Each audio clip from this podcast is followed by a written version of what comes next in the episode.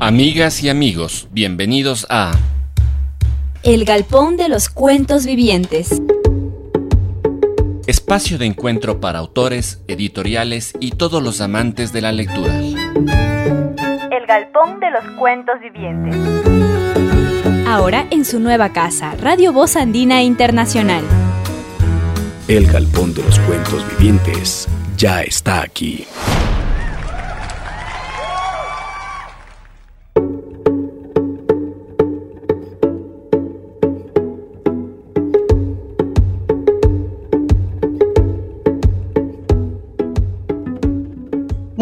Tardes, amigas y amigos. Bienvenidos una vez más al Galpón de los Cuentos Vivientes. Hace frío, ya se siente el invierno en Quito, pero nosotros seguimos emocionados y con el corazón caliente por seguir produciendo este espacio que ya lleva cuatro años con ustedes. Nos acompaña esta tarde, vamos a hablar acerca de una de las profesiones dentro de la literatura tal vez poco conocidas, pero vitales, de, de vital importancia para el mundo de las artes literarias como es el trabajo de la corrección de textos y de la edición. Para ello nos acompaña Fabiola Díaz y Mauricio Alvarado, quienes son integrantes de ACORTE, la Asociación de Correctores de Texto del Ecuador. Y como ya saben, mi compañera de mancuerna, Anaí León. Les doy la bienvenida a todos. Gracias por estar aquí en el Galpón de los Cuentos Gracias, Marcelo. Un gusto. Gracias, Hola, Marcelo. Igualmente. Hola, ¿cómo estás, Mauricio? Bueno, un gusto compartir otro programa más con ustedes aquí en el Galpón de los Cuentos Vivientes, así que comenzamos con esta amena charla para un poco conocer justamente toda esta profesión importante, como mencionó Marcelito, que aporta a todos nuestros libros que tenemos en casa, a todos esos productos que vemos detrás, hay, hay justamente un corrector de textos, así que mucho gusto por estar aquí. Eh, Fabiola, Mauricio, coméntenos un poquito eh, cómo primero nació a corte. Bueno, tal vez Mauricio es el que sabe lo de las fechas. Yo estoy, yo pertenezco a corte ya más de ocho años y el trabajo ha sido y el camino ha sido un poco complicado porque eh, hemos ido, hemos ido de a poco sumándonos varios miembros Ahora pertenecemos ya a asociaciones internacionales como Recorte y somos parte de la Asociación de Correctores Latinoamericanos. No sé qué más puedes tú aportar, Mauricio, al respecto que, que no sea el, el detalle. Bueno, em, en el año 2011, por iniciativa de María del Pilar Cobo, eh, nos reunimos, bueno, ella reunió a, a, un grupo de correctores con los que había tenido contacto eh, durante su vida profesional. Ella comenzó a corregir, que yo sepa, alrededor de, 2002, algo así, y fuimos compañeros en, el comercio en el año 2004. Em, y así eh, María del Pilar, em, em, buscando a varios de, los, de, los, colegas que había, eh, con los que había trabajado, hizo, fundó la asociación en, el, en, como digo, en el año 2011 ya llevamos eh, nueve años en, este trajinar em, y, hemos y hemos tenido sube y bajas como cualquier otra, otra organización social, eh, pero lo que buscamos es em, poner en evidencia cuál es, nuestra, cuál es la labor del, corrector, eh, qué es la corrección de textos y cuál es la importancia del, del corrector en, en el mundo editorial o incluso en el mundo de, la escritura en general, porque el corrector de, el corrector de textos em, eh, ayuda a que los documentos, eh, que los documentos que se escriban, los productos comunicacionales, libros y cualquier otro producto escrito salga em, debidamente escrito eh, para que esté, para que sea comprensible y no, no tenga fallas. Y eso, y, este, y nuestra labor, como, como comentabas hace un rato, Marcelo, no es muy conocida, es bastante transparente. Mientras más transparente sea, quiere decir que es mejor. Eh, porque los, los eh, mientras más fallas encontremos y más fallas eh, corrijamos, em, los libros, em, no, no, no, libros y productos comunicacionales, productos escritos no, no tendrán ningún pero. Esa es nuestra labor. Bueno, yo podría agregar que realmente el corrector no es solamente una persona que está dedicado al tema de la ortotipografía, a revisar la ortotipografía. El, corrector debe tener un conocimiento del contexto, debe, por ejemplo, estar atento de las noticias nacionales e internacionales para saber cuál es realmente el contexto del texto que está escribiendo. Hay correctores que nos podemos especializar en corregir artículos científicos de una rama especial. Hay correctores que están preocupados más bien del tema de, la, de, los libros literarios, de las narraciones o de los cuentos. Entonces la visión del corrector va a ser diferente dependiendo del tipo de texto que corrija y del contexto, ¿no? Eso es, eso es importante. Y todo, todo corrector inevitablemente debe estar siempre eh, al, al a tener a la mano todos los diccionarios posibles que le permitan tener esa visión del contexto, un diccionario de la lengua española, obviamente, pero también diccionarios especializados, incluso diccionarios de filosofía, de psicología y todo, que le pueda permitir tener una amplitud de conocimientos. Y el conocimiento de la lengua. Muchos de los correctores, eh, diría yo el 100%, son personas especializadas en lengua que pueden tener títulos de maestría en literatura o pedagogía en literatura, eh, campos especializados. Sin embargo, muchos de ellos son personas amantes de la lectura y de la lengua y son autodidactas. Eso me, ha constado, a mí a lo largo del trabajo. Son personas tan dedicadas y tan minuciosas en el conocimiento de la lengua que realmente uno aprende muchísimo para ellos. En la en el grupo social que nosotros, está, que nosotros tenemos desde hace mucho tiempo, lo más interesante son estas discusiones pequeñas del uso específico de tal palabra, de, tal detalle, de tal normativa. Y el conocimiento de las normativas también son, es muy importante. No sé qué puedas más agregar, Mauricio, al respecto de la, nuestra visión de correctores.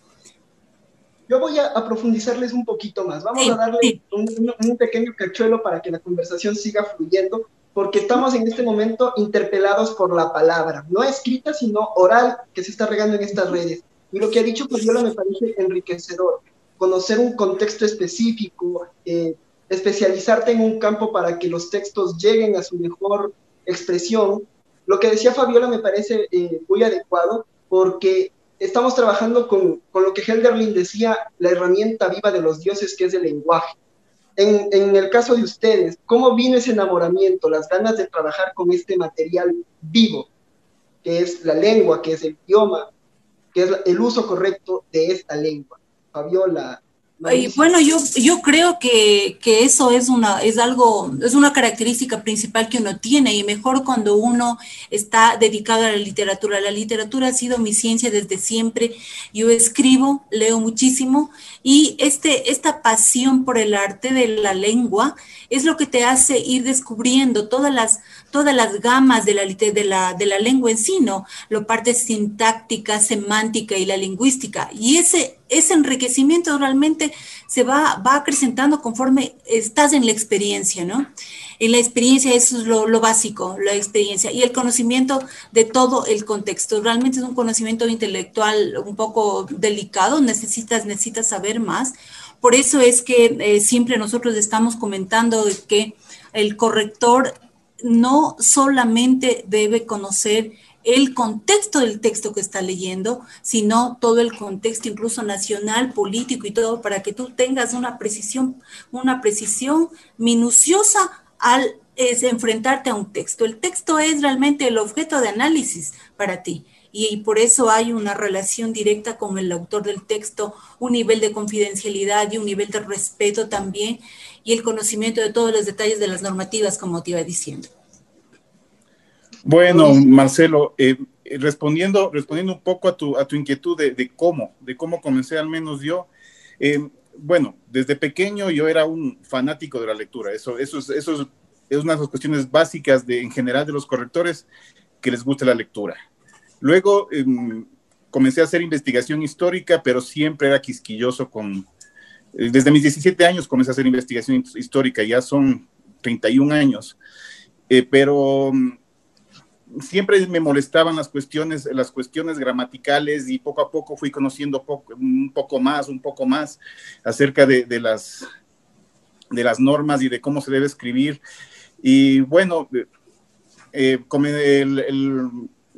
la gente me pedía que le ayude con redacciones, yo le, ayudaba con discursos, escritos, despedidas, luego hasta poesía eh, eh, solía, solía hacer por encargo luego ya comencé a corregir y mm, me metí en el, en el mundo de la corrección, comencé con, corrigiendo para la Academia Nacional de Historia hace ya 20 años, luego con el diario Hoy, con el diario El Comercio, luego de, algunos editoriales, de planta estuve en Santillana, y bueno, y poco a poco fui cogiendo más, más experiencia em, y sobre todo, como, como cuenta la Fabi, la, la cuestión del, de la curiosidad y la todología, sobre todo en un, sobre todo en un, eh, en un corrector general, porque, por ejemplo, en Santillana no es que corriges textos de, de, un solo tema, de literatura, se corrige literatura y varias, y varias, todas las, todos los tipos de publicaciones que tenga Santillana son las escolares y en escolares tienes matemática, eh,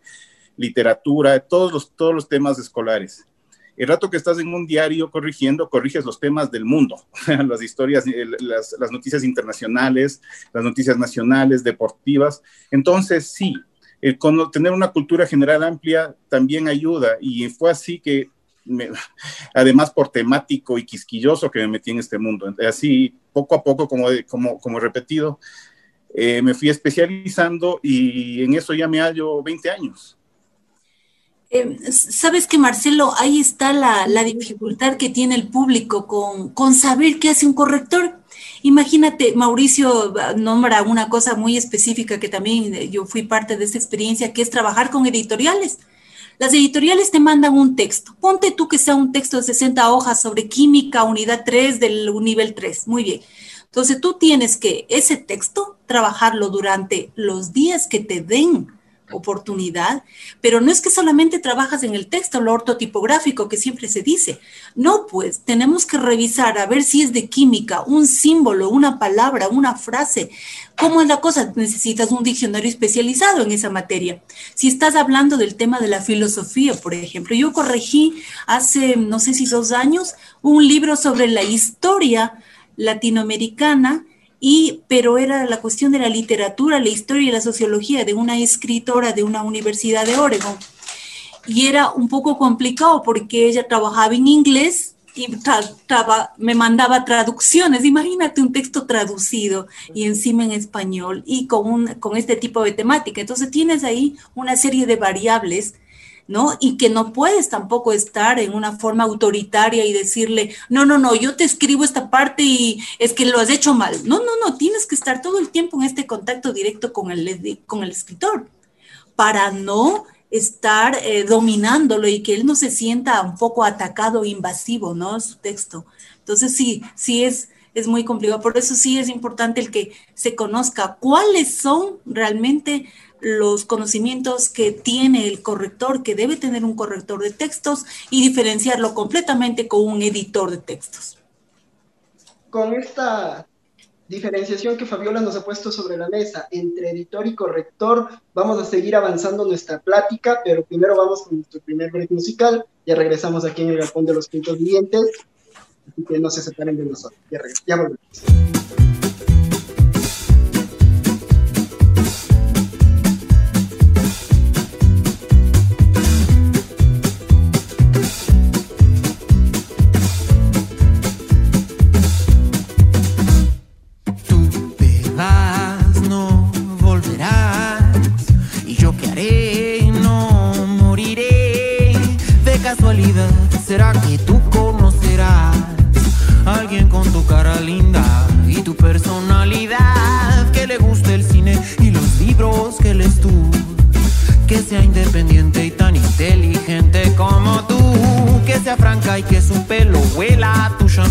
Pues si no puedo estar contigo, quiero estar con alguien como tú, tú verás, no podrás detener mi querer. ¿No será que tienes a una amiga por ahí que pudieras presentarme y sea perfecta para mí? Que me hable de ciencia y que disfrute ir a acampar. Que en lugar de andar en coche ya prefiera caminar. Que quiera ir en bici de Tanzania a Kathmandú. Pues si no puedo estar contigo, quiero estar con alguien como tú.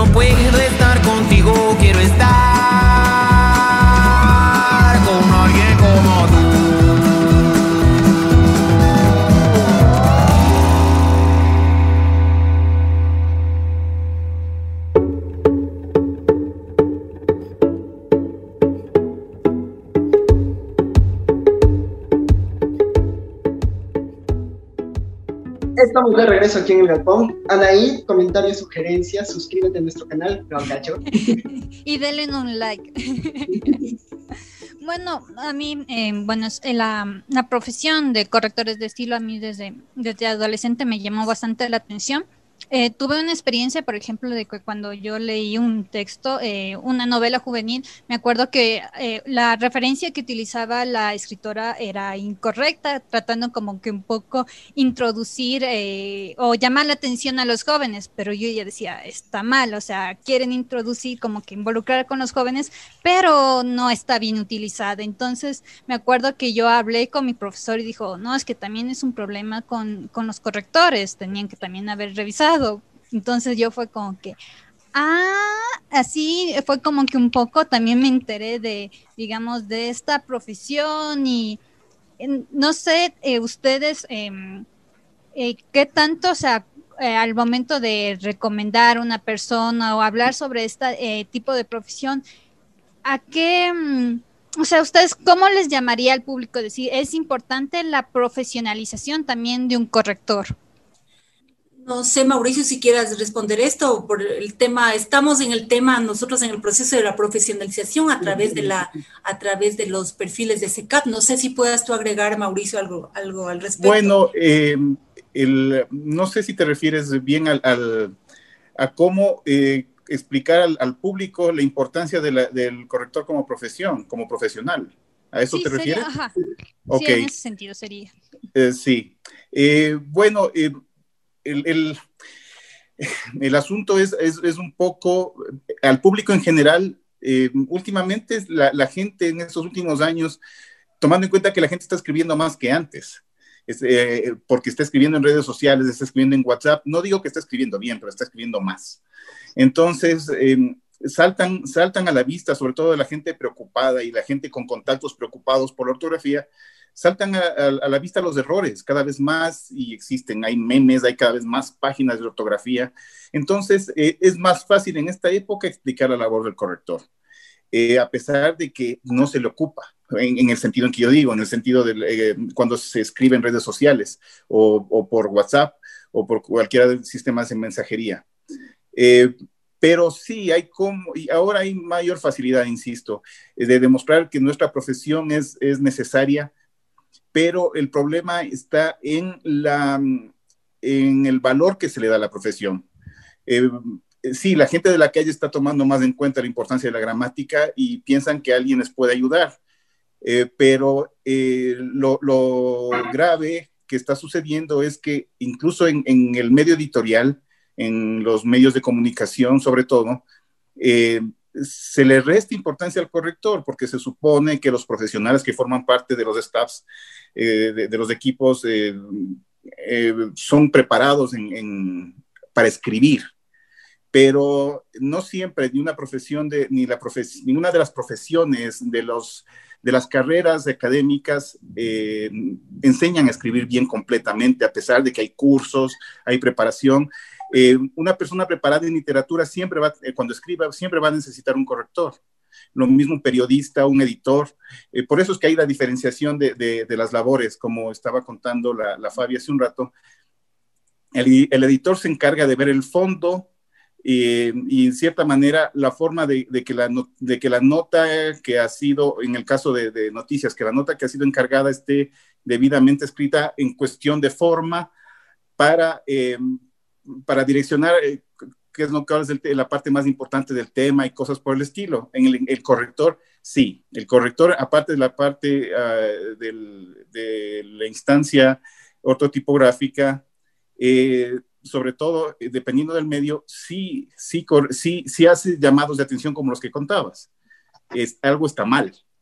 Por ejemplo, en, la otra vez, eh, editando, justamente corrigiendo unos, unos, unos textos de, historia, eh, la persona, el, autor, el autor de texto, para un texto, eran textos escolares, puso un, par de cosas absurdas con respecto, históricas, eh, o sea, de, contenido histórico, del fondo.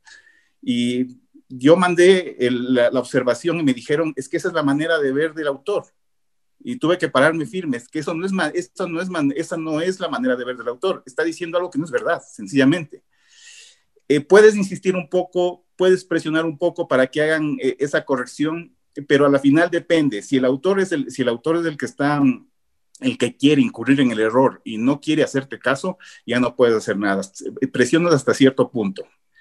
Si no te hace caso, ya no puedes hacer nada. Pero en cambio, cuando media un editor, cuando, cuando el, autor también está encargado de la obra, o sea, todos somos parte de un equipo que busca un fin superior, eh, el, sí, el, editor o el, o el, dueño del equipo puede decir, ¿sabes qué? Este man tiene razón, así que hazle caso. Eh, bueno, realmente, realmente es un poco más complejo el asunto del editor, porque el editor, por ejemplo, el editor es quien está al frente de una editorial y él en primer lugar, por ejemplo, selecciona los títulos que tiene, el género con el cual se va a dedicar y debe estar en permanente contacto con el autor, por supuesto, pero él luego de, de especializarse en, a ver, en este género de poesía vamos, o en este género de narrativa vamos, o en el género del ensayo voy a seleccionar el libro, si está la editorial muy bien organizada, él manda el libro ya previamente seleccionado por él y quizá después de haber dado una leída no especializada, no específica, manda un consejo editorial. El consejo editorial revisa el libro y allí es cuando está la, el nicho de mercado profesional del corrector de textos, porque deben el consejo editorial mandar al corrector, al corrector de textos y el corrector de textos revisa minuciosamente el lenguaje en la parte semántica, sintáctica, lingüística. A partir de allí viene de nuevo el papel del editor que va al tema del marketing. Después viene el, formato, la, la cuestión del maquetado, el formato, todos los detalles para que el texto se vea bonito. ¿Y en qué termina el editor? Tiene que hacer marketing, ver que el libro vaya a las, a las, librerías, ver que el libro se mueve en redes sociales. Ver. Ese es el papel del editor.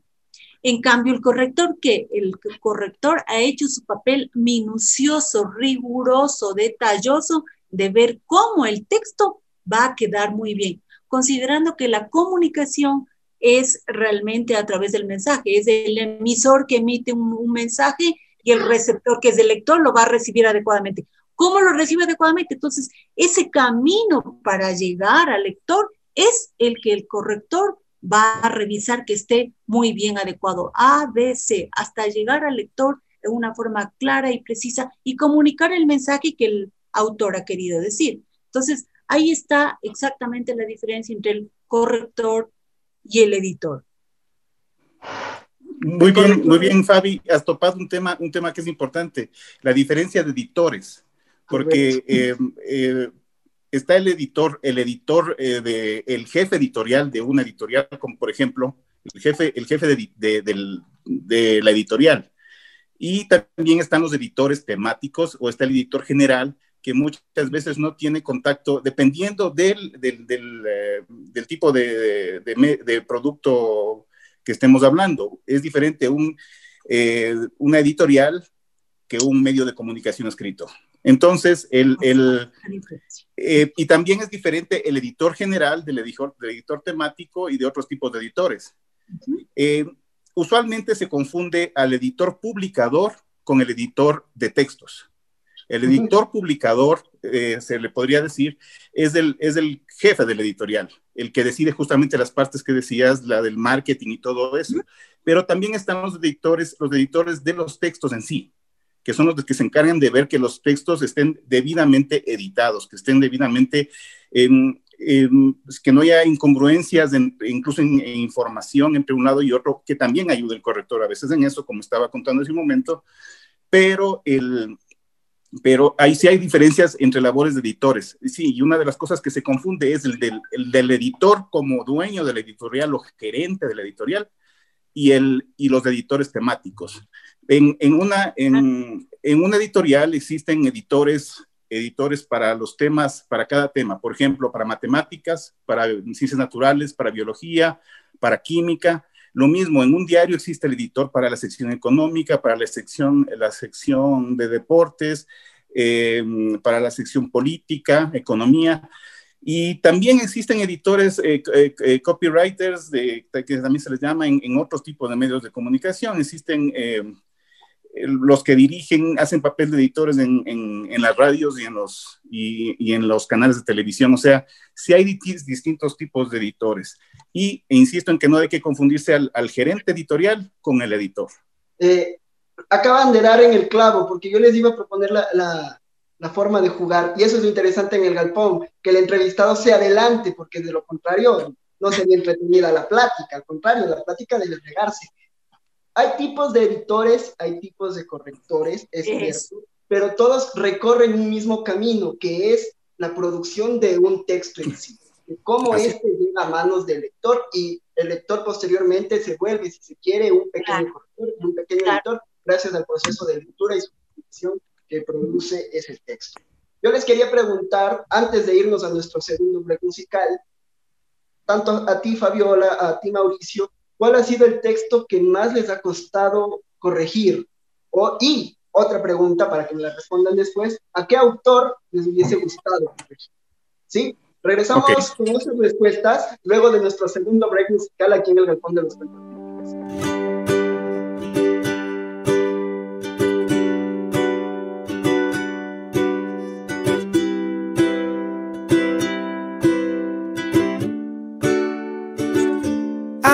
Comienza, algo comienza a encenderse en mi alma. Es una cosa tan hermosa que no te puedo explicar. Algo se enciende, algo se enciende en el centro de mi alma.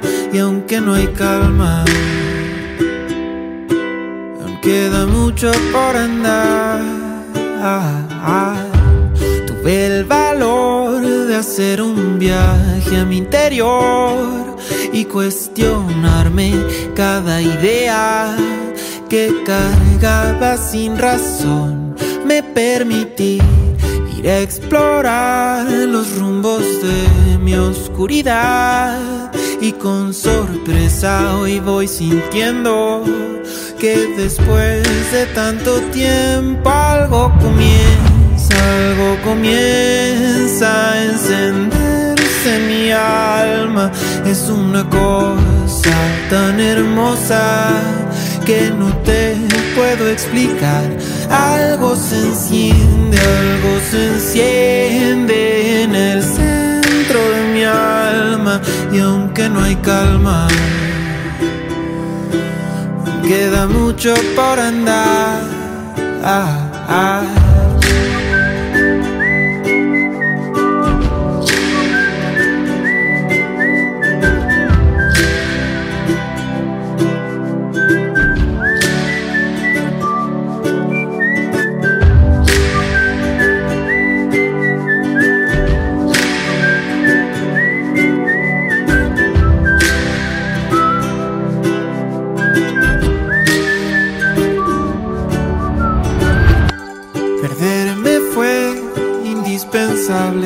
Para que el día de hoy me sienta bien con lo que siento y lo que soy. Y aunque está claro, no es tan sencillo aceptar que no todos los días brillo como las flores a sus colores. Deben pacientes esperar, comienza, algo comienza a encenderse en mi alma. Es una cosa tan hermosa que no te puedo explicar. Algo se enciende, algo se enciende en el centro de mi alma, algo se enciende y no te puedo explicar, se enciende en el centro de mi alma. Queda mucho para andar. Estamos de regreso aquí en el galpón y vamos a escuchar las respuestas. Repito la pregunta. ¿Cuál fue el texto que a ustedes les costó más corregir y a qué autor les hubiese gustado corregir? Bueno, ah, para mí fue mm, un desafío el, em, el, corregir este libro de historia literaria y eh, sociología de esta escritora de Oregon, porque llegó un momento en que tuvimos que paralelamente a través del Skype ir leyendo párrafo por párrafo porque ella tenía errores semánticos graves con respecto a los diferentes sujetos que utilizaba dentro de un capítulo. Eh, este trabajo estuve casi más de seis meses realizándolo. Inicialmente debíamos habernos demorado tres, pero fue y de todas maneras, eh, fue, llegamos a tal nivel de respeto entre ella y yo, que hasta ahora me escribe, estamos hablando de un trabajo que hice hace unos cinco años, pero eh, yo no me quería enojar con ella, ya no se quería enojar conmigo, y tuvimos que hacer este trabajo, ¿no? Fue delicado porque ella, incluso yo le, yo le mandé a revisar una historia específica que ella afirmaba algo y yo le decía, pero no has revisado este otro detalle más. O sea, llegó a este punto de trabajo, un, un, co-trabajo todo el tiempo, ¿no? Eso fue muy interesante. Y últimamente un artículo científico que me mandaron de la, de la Universidad de San Francisco de física. Era de física y las fórmulas yo no las podía mover ni cambiar porque había unas como unas letras minúsculas y que debían ser con mayúscula. Entonces no había uniformidad en las fórmulas, entonces no había cómo cambiar. Entonces tuvimos que hacer otro tipo de documento para cambiar solamente fórmulas y el texto en otro lado. Entonces, eso fue lo más complicado, pero es realmente un desafío. O sea, cada texto que te presentan a ti es un verdadero desafío. Mauricio. Bueno, en, realidad, pocos textos, pocos textos han sido realmente feos o, o difíciles usualmente los problemas radican en, la relación con los autores o con los, con los intermediarios con el autor o, con, cuando son de varios. Por ejemplo, el caso que sí me acuerdo que, me, que fue incómodo eh, fue un documento del Ministerio de, Economía. tenía tenía que, poner en su sitio muchas cuestiones desde el punto de vista de, eh, académico de, de la RAE y algunas cuestiones de estilo había que homologar pero em, los autores, y ni siquiera los autores, porque era tomado de varios autores, el intermediario de los autores, que era el, encargado de comunicación en esa época, simplemente se cerró y dijo, no, no va, esto va porque como nosotros queremos y así va.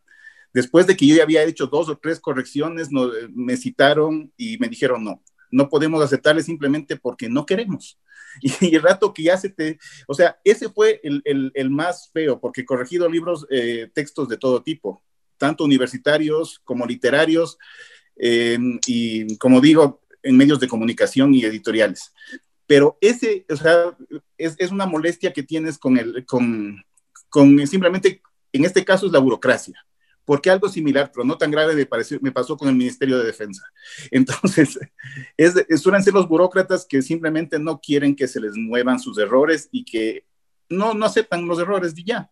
Pero de ahí en general, eh, incluso los autores más difíciles eh, terminan cediendo cuando les argumentas bien.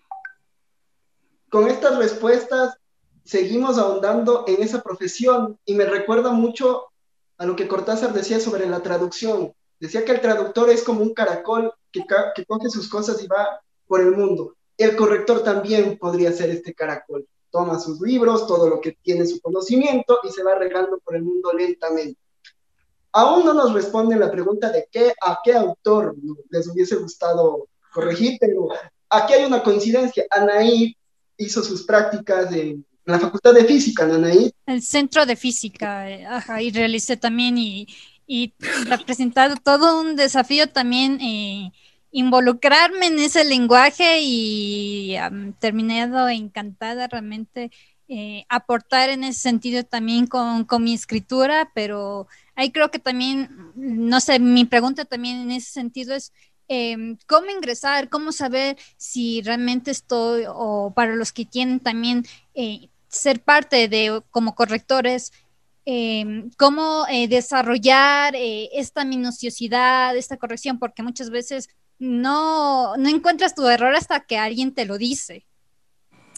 Eh, es, en realidad eso es muy difícil, porque es justamente, no encuentras tu error hasta que alguien te lo dice. O sea, eh, eh, cuando, mientras planteabas el tema, pensaba en eso y, y, lo respondiste. la verdad es que los, los correctores estamos al, día a día, incluso también corrigiéndonos nosotros, estamos adquiriendo nuevos conocimientos, estamos estamos aprendiendo nuevos términos para nosotros. Muchas veces en, las profesiones hay términos específicos de la profesión que, que, uno no sabe. Entonces, sí, eh, si a nosotros, si nosotros tenemos complicaciones en ese sentido, el camina, el escribiente de a pie eh, no tiene por qué, por qué tampoco saberlo todo. Y si todos nos especializáramos, si toda la gente se especializara en general en, escribir bien, eh, claro, sería un mundo perfecto. Pero, eh, pero eh, no, es la única manera de que sepas tu error es que alguien te lo revise. Porque es más, el corrector, cuando escribe sus propios textos, necesita a alguien que lo revise. Es algo así como el cura que necesita un confesor. algo así, porque el, el, el, el corrector también, eh, el propio ojo, incluso conociendo el error que tienes, que, eh, conociendo que, de pronto cometiste un error, ese es un error, se te pasa, porque lo lees, lo lees, lo lees y está tan clara tu idea que no ves el error porque está clara la idea. Eso iba a decir, claro. Eso iba a decir yo que en realidad el, cuando uno escribe un texto, eh, está sobre el texto todo el tiempo, lo lee una vez, lo lee otra vez, lo lee otra vez, y se te pasa el error, por elemental que sea. Siempre debe haber un ojo externo. Y con respecto a la pregunta de Marcelo, que a qué escritor me gustaría hubiera corregido, a José Saramago. Cuando yo leí ensayos sobre la ceguera, uno como lector debe colocarse de tal manera frente al texto que uno eh, mentalmente debe ir poniendo los puntos, las comas e incluso ir identificando al, al personaje. Entonces, me hubiera gustado, a ver, señor Saramago, cuénteme, ¿por qué no puso puntos en este párrafo? ¿O por qué hizo párrafos de tres carillas? ¿Y, qué, piensa usted? ¿Que el lector le va a entender todo? Me hubiera encantado el diálogo con José Saramago, pero realmente uno como lector empieza, empieza a darse cuenta qué personaje es, en dónde debería ir el punto, y empieza a hacer una lectura fluida, ¿no? Ensayo sobre la ceguera es así entonces sí, eso me gustaría haber, haber hecho algún rato, ¿no? Pero por supuesto no va. Te cuento una curiosidad, Fabiola. Eh, en primer semestre de la carrera, yo tuve clases con Marta de Diago y ella nos dio nociones de corrección de estilo y de edición.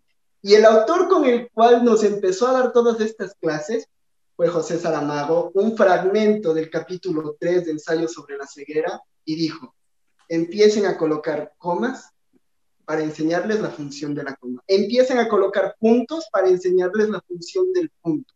El que mejor medite se exonera del semestre. No lo logramos, pero fue una, fue una práctica que, que, me hizo tener mucha, mucha, mucha cercanía con la corrección y la edición de textos. Así que Bye. me comprendo perfectamente. Me hubiese gustado decirle también a Saramago, explíqueme, por favor, por qué no hay más signos de puntuación que permitan que la lectura sea más digerible, pero también es una aventura leer el ensayo sobre la ceguera y Mauricio, es tu turno. ¿A qué autor te hubiese gustado corregir? Justamente le nombraste al, al, que, en este sentido, al que más me gustaría haber corregido es justamente a Cortázar. Por las, por la, ya sabemos por qué, por lo complicado, en particular Rayuela, o sea, en particular pero de ahí, obviamente, uno en esos casos termina aprendiendo más de lo que aporta. Entonces, eh, eh, la razón de corregir a alguien así es para aprender, más, más allá de, de, de, cepillarse en, el, en, su, en su profesión. Hablando ahora un poco de lo que acabas de mencionar, Mauricio, eso del cepilleo, en el, en el, mundi, en el mundo literario se escucha mucho esto sobre la corrección y la edición de textos, de ¿cómo se le puede editar a un autor porque es laureado o porque es reconocido? Ejemplo claro, hablamos de Cortázar, de que sí, hay algunas falencias de corrección en Rayuela, pero hay muchas personas que dicen es que cómo se le puede editar al talento de Cortázar. ¿Qué, posición toma el corrector en ese sentido? ¿Debe ser el talento o la figura del autor un, un límite para que se cumple el trabajo adecuado por el cual nos están contratando o el corrector debe decir, ok, vamos a mediar. Me parece que el corrector debe hacer su trabajo objetivamente, porque si te pones en una posición subjetiva, ay no, este señor es tal y Dios mío, no le puedo tocar el asunto, no va.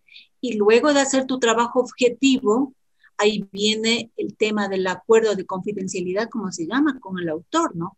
A ver, yo le hice esto, ¿qué le parece a usted? O veamos, a mí me parece, y siempre estar en un plano de sugerencia, ¿no?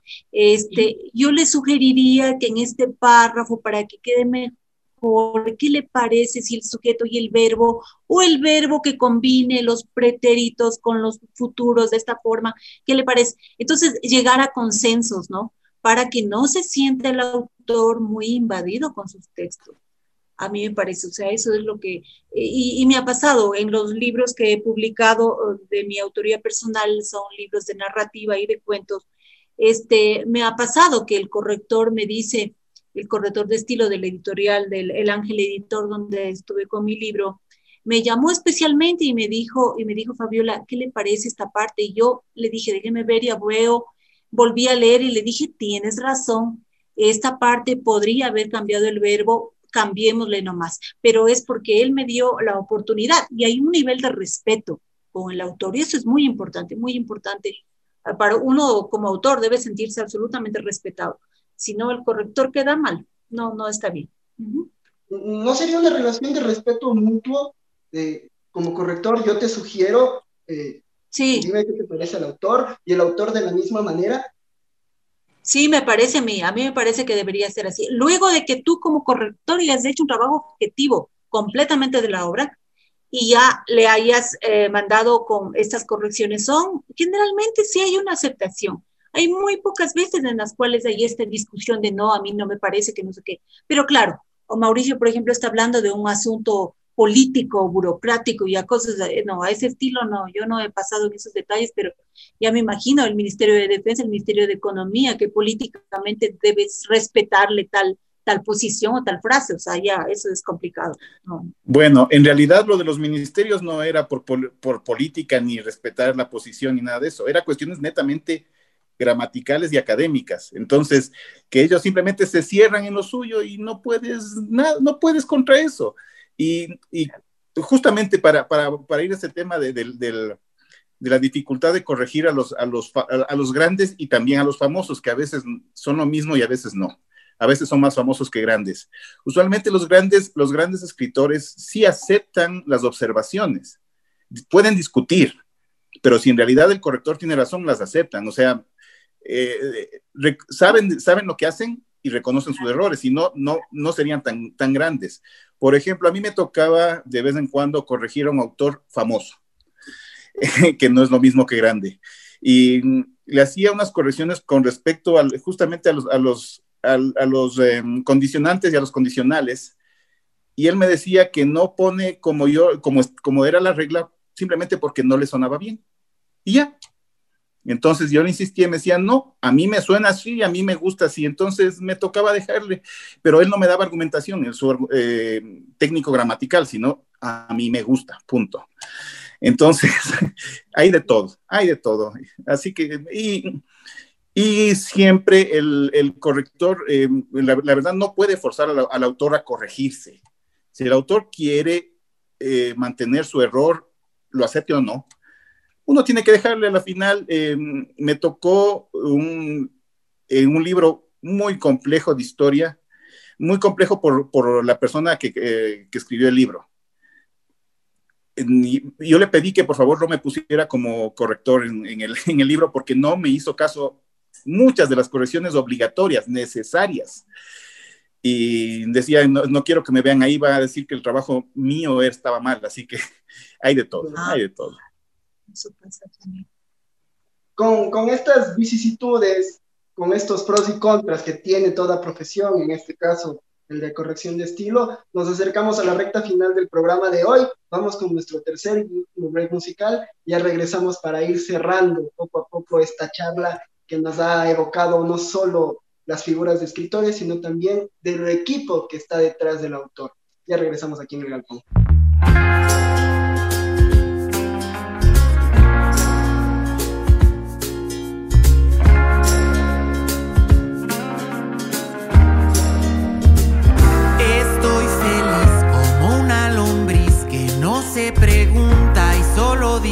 De su sosiego, no tiene ni tiene dilemas.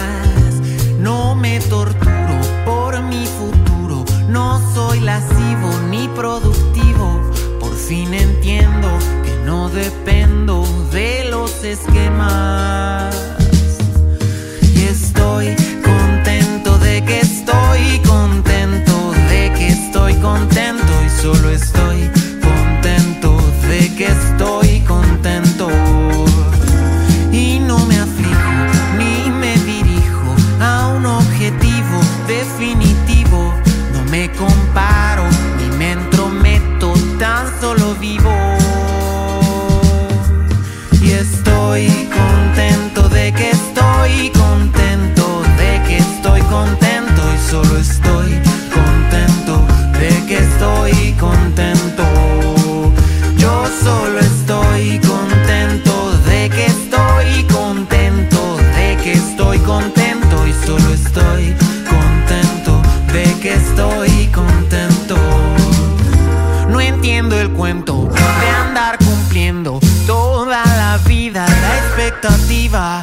tanta gente que no es consciente ni de su comida. Ya no me asusta ni me preocupa, soy diferente, no me discutan. Si les molesta o les ofende, no tengo la culpa.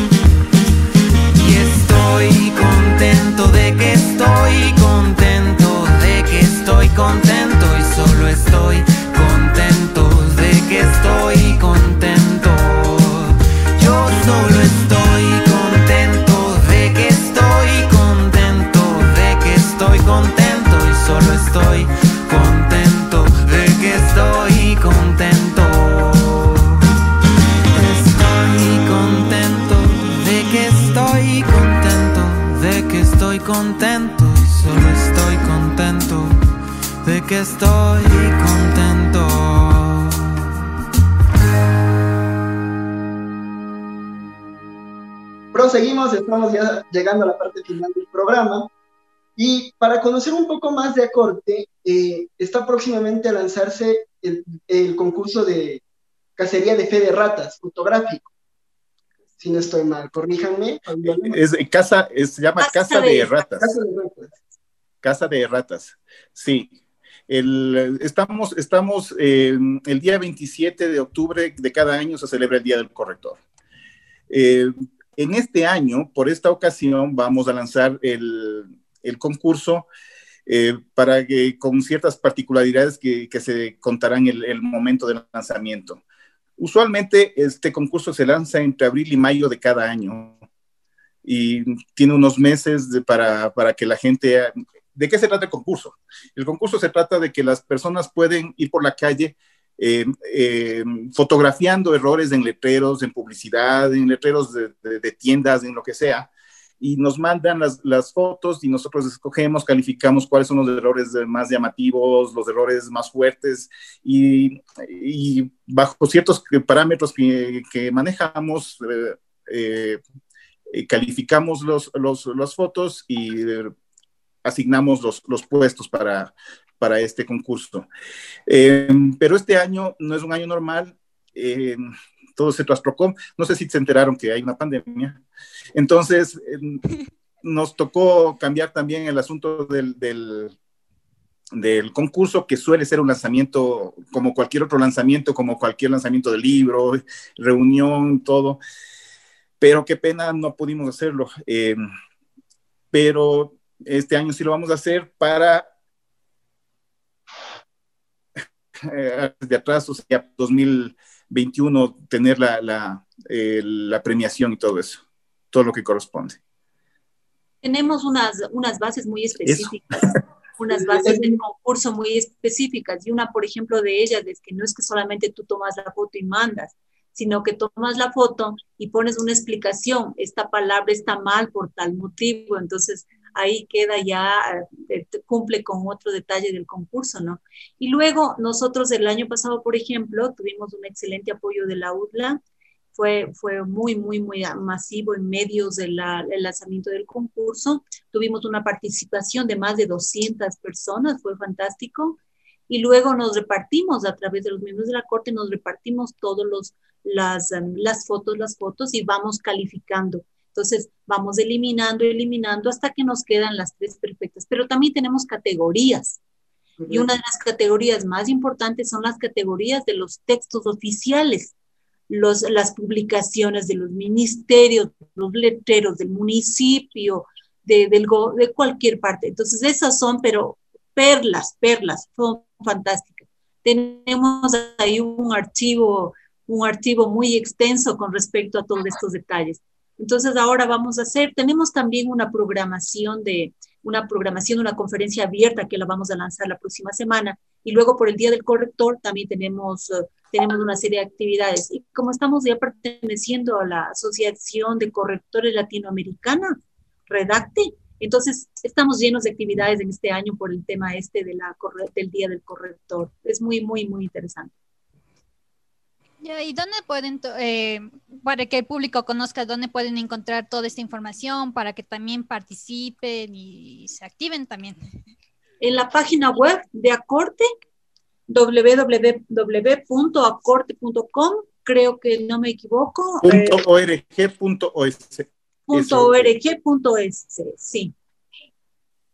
Lo, los busqué en Facebook, no los encontré, pero me encantaría ver el archivo de, de las anteriores de los anteriores concursos. Sí, estamos planificando sí, algunas actividades para la, para la um, publicación de los, de, los, uh, de los fotos de los años anteriores. Estamos como Asociación de Correctores de Textos del Ecuador en Facebook, así que eh, con ese nombre largo o con el corto, déjame ver, reviso, a corte. Eh, si pones a corte, a corte sí, te sale, a corte, dice a corte, la, la fanpage es a corte.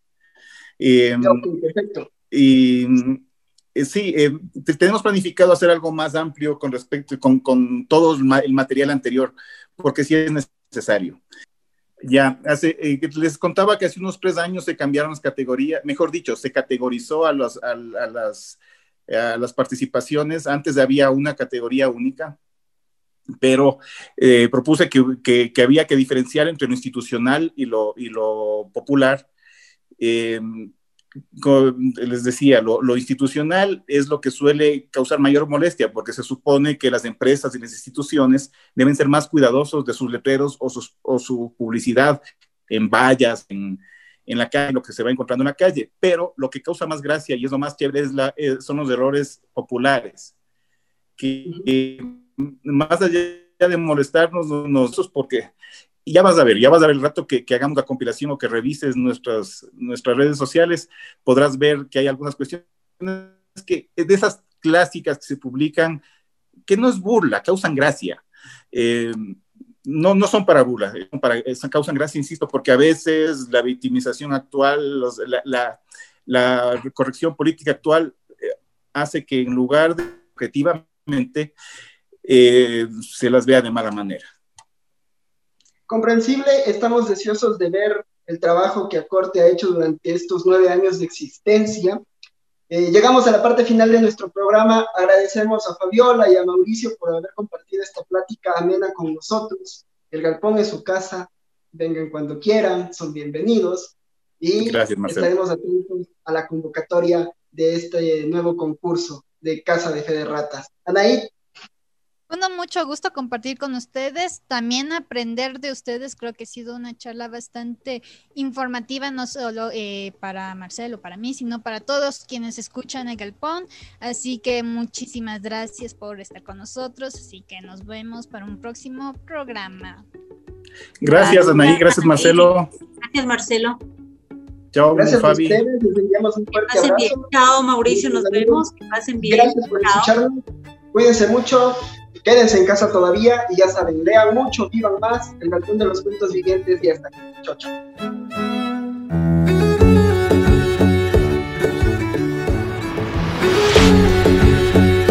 El galpón de los cuentos vivientes. Llegó a ustedes con la participación de Marcelo Cruz, Anaíd León Pablo Tipán y Leonardo Valencia. Vivan mucho. Lean más. Hasta la próxima semana.